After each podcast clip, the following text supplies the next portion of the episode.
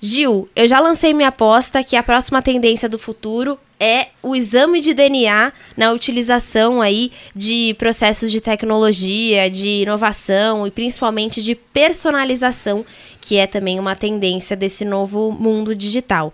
E dessa vez estão utilizando o nosso DNA na música. Como é que isso está sendo feito? A Spotify é uma empresa também que analisa o seu DNA, aqueles produtos de farmácias.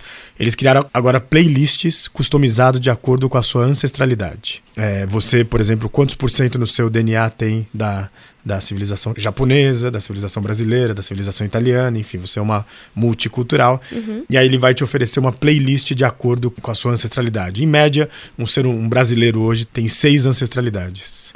Então a gente vai ter, acho que, playlists bem divertidas, não é, Letícia?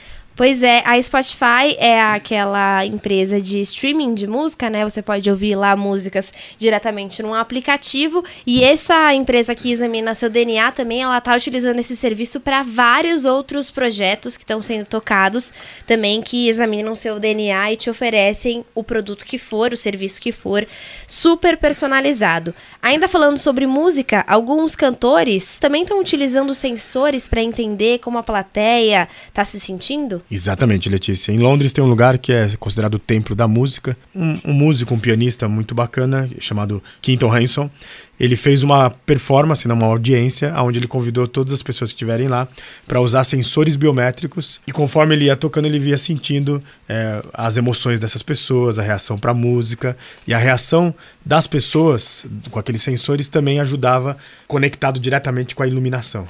E aí o show ele era de música, de sentimentos, enfim, um processo diferente de usar a biometria. E esse mesmo processo também foi utilizado no Festival de Jazz de Montreal, né, Gil? Para lançarem a nova marca, que eles refizeram depois de, de décadas. A identidade visual, né? A identidade visual. Eles fizeram um show chamado Cinco Sentidos.